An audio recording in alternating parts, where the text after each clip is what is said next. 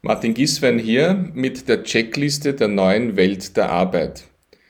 Wir haben uns gemeinsam mit zehn Unternehmen angesehen, welche Dimensionen, welche Fragestellungen es rund um die Einführung von sogenannten neuen Arbeitswelten gibt, haben das zusammengefasst und haben für Sie eine Checkliste gemacht, durch die, durch die ich jetzt durchgehe.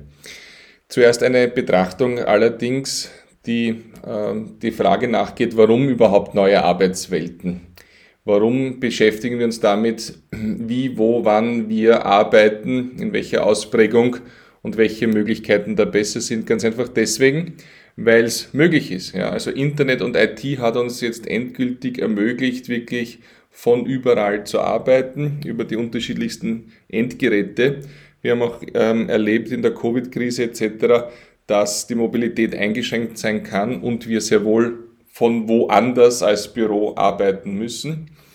Natürlich ist die Balance immer ganz toll und wichtig zu haben zwischen dem realen Zusammenkommen an einem Ort, aber auch der Substitution, das digitale Zusammenkommen in diversen Videokonferenzen. Das ist alles Teil dieser neuen Arbeitswelten geworden.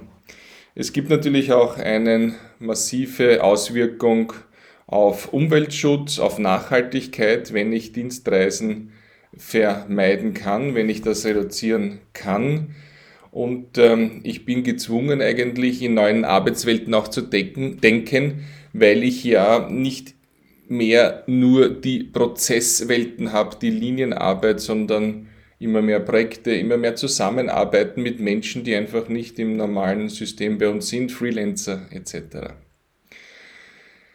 Die Firmen suchen nach Innovationen, das ist meistens verbunden auch mit der Ermöglichung von Kreativität in neuen Arbeitswelten. Kommen wir aber zu einem ganz anderen und praktischen Punkt. Wir leben in familiären Situationen, die bei Kindern, bei alten Menschen einfach Betreuungspflichten auch auslösen von unserer Seite, wo wir einfach die Arbeit und unser Familienleben besser gestalten können, wenn wir im Sinne von neuen Arbeitswelten Flexibilitäten bekommen. Und einer der wichtigsten Punkte, warum wir in neue Arbeitswelten gehen, ist die Kostenreduktion. Wenn ich hier mobiler bin, wenn ich hier mehr ermögliche, spare ich an Büromieten, an Arbeitsplatzkosten, vielleicht sogar an Kosten für technische Ausrüstung insgesamt. Sehen wir uns doch einmal an, wie diese Checkliste funktioniert. Sie ist, wie gesagt, zusammengestellt in Zusammenarbeit mit zehn Unternehmen hier laufen viele Erfahrungen zusammen, aber Sie müssen natürlich diese Checkliste für sich adaptieren. Es ist mehr eine Inspiration, wenn Sie herangehen an Projekte in der neuen Arbeitswelt und insbesondere sehen wir, dass wir wirklich vier Dimensionen verwenden müssen. Neue Arbeitswelt ist nicht nur Raum, es ist auch Nummer zwei Organisationsfrage. Es ist die Frage der Technik, die diese neue Arbeitswelt auch unterstützen muss. Und natürlich vier und am wichtigsten der Mensch und wie geht es dem Menschen da in dieser neuen Arbeitswelt? Wie kann er sich entfalten? Ich gehe jetzt mal durch die ersten zwei Punkte durch der Dimensionen, nämlich Raum und Organisation. Und sehen mal, welche Punkte da für Sie dabei sind. Raum. Großes Missverständnis ist entweder im Büro oder zu Hause. Das ist natürlich falsch. In der Realität ist es Büro oder Produktionsstätte, ganz wichtig. Ähm, da gibt es natürlich im erzeugenden Gewerbe unter Umständen ganz andere Raumgestaltungsmöglichkeiten oder Flexibilitäten als in der klassischen Büroarbeit. Dann sprechen wir immer vom Homeoffice, aufpassen. Ähm, zu Hause arbeiten ist nicht Homeoffice, das ist Notebook zu Hause am Esstisch aufstellen. Homeoffice bedeutet einen vollwertigen arbeitsrechtlichen, arbeitsschutzrechtlichen Arbeitsplatz zu Hause einzurichten auf Kosten des Unternehmens. Drittens Mobile Office, wo ich gerade bin, logge ich mich ein, arbeite, vielleicht auch unterwegs auf meinen Dienstreisen. Und viertens, immer stärker steigend, ähm, auch der Punkt, in Coworking Spaces zu arbeiten. Kleiner Exkurs hier, weil ich ja Erfahrungen habe, weil wir 2019 Talent Garden in Wien eröffnet haben, ein Innovationshub und Coworking Space mit 500 Arbeitsplätzen. Wir haben aus der europäischen Erfahrung von Talent Garden mit 25 Niederlassungen und unseren eigenen ähm, 65 Prozent der Arbeitsplätze in sogenannte Private Offices gegeben. Das heißt also nicht im frei zugänglichen Open Space, sondern in mit einer Glastür, mit einer Glaswand abschließbare echte Büros, die nicht im Open Space sind. Private Offices 65 Prozent. Die Nachfrage, der Bedarf an Rückzug, an Abgeschiedenheit, auch an Geheimhaltung ist gegeben. Im Open Space gibt es dann eben noch die Unterscheidung zwischen den flexiblen Arbeitsplätzen, das heißt, ich setze mich hin, wo gerade etwas frei ist, und den fixen Arbeitsplätzen im Open Space, das heißt ein dedizierter Arbeitsplatz im offenen Bereich. Ganz spannende Diskussion, die noch zu wenig geführt ist im Kapitel Raum bei unserer Checkliste drinnen wie können wir Reise- und Pendelzeiten sinnvoll nutzen. Ganz spannende Ansätze, zum Beispiel von der Firma Caploy, die ein Fahrgemeinschaftenmanagement macht auf App-Basis.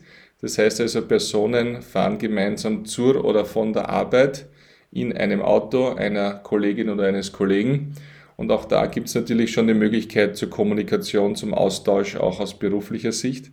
Wir erleben immer mehr Personen, die natürlich in der Reisezeit, wenn sie im Zug sitzen oder in der Straßenbahn E-Mails machen, vielleicht schon den ein oder anderen Call durchführen, beziehungsweise natürlich auch, ähm, wenn ich am Steuer eines Fahrzeuges sitze, höre ich mir da vielleicht schon einen Firmenpodcast an. Also da gibt es ganz große Möglichkeiten in der neuen Arbeitswelt, die für Firma und Mitarbeiter sinnvoll sein können.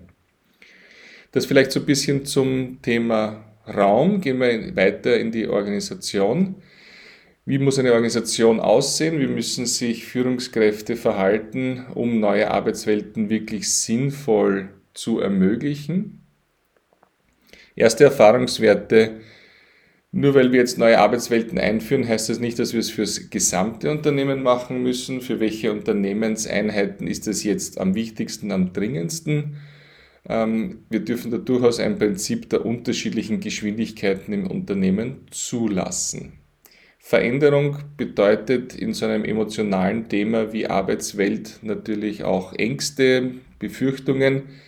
Da brauchen wir klare Spielregeln. Wie gestalten wir die neuen Arbeitswelten? Wer arbeitet mit? Wie erstellen wir die Zusammenarbeitsregeln für unsere neuen Bereiche?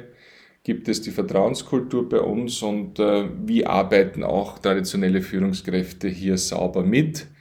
Sind sie befähigt, äh, in diesem Wandel zu führen? Lassen sie kleine Schritte zu? Sind Imperfektionen erlaubt? Können wir Piloten starten und können wir auch verstehen, warum wir hier neue Arbeitswelten schaffen? Sie sehen ganz große Führungskräfte Aufgabe. Wie stark kann die Belegschaft an diesen neuen Arbeitswelten mitarbeiten? Stichwort Partizipation. Im Bereich Organisation haben wir gesehen, dass neue Arbeitswelten mit einer Hidden Agenda oft durchgeführt werden, nämlich ähm, so abgegrenzte Bereiche, Unternehmenssilos möchte man verbinden, endlich, damit die Leute besser zusammenarbeiten. Das ist ein Wunsch aus organisatorischer Sicht sehr oft. Ähm, das ist, wie schon angesprochen, auch eine Notwendigkeit. Wir brauchen Projekträume, wir brauchen äh, Möglichkeiten, in Projekten zusammenzuarbeiten, vielleicht sogar über Unternehmen hinweg, im Gegensatz zu einer früheren, vielleicht bis zu hundertprozentigen Prozesswelt, aus der wir kommen. Wir fragen uns immer wieder, wie können wir den Informationsfluss steigern durch neue Arbeitswelten wie funktioniert das Wissensmanagement, wie funktioniert die Transparenz. Da schauen wir bei der Technik dann auch nochmal rein. Aber aus der Organisation ist es ein großer Impetus, Richtung neuen Arbeitswelten zu gehen. Ganz klassisch äh, die Betrachtung, was bringen mir als Unternehmen die neuen Arbeitswelten? Return on Investment der neuen Arbeitswelten. Sind das direkte Kosten, die ich vielleicht senken kann, wie schon angesprochen im Bürobereich? Im Arbeitsplatzbereich, im Mietbereich?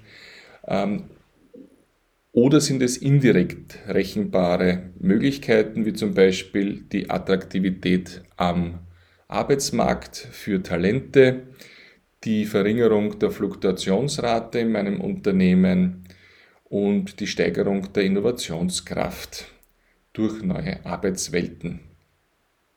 Nicht zu vergessen, wie, wie schon angesprochen, wir brauchen Organisationsandockstellen für Externe. Das Angestellten-System ist nicht mehr das einzige System.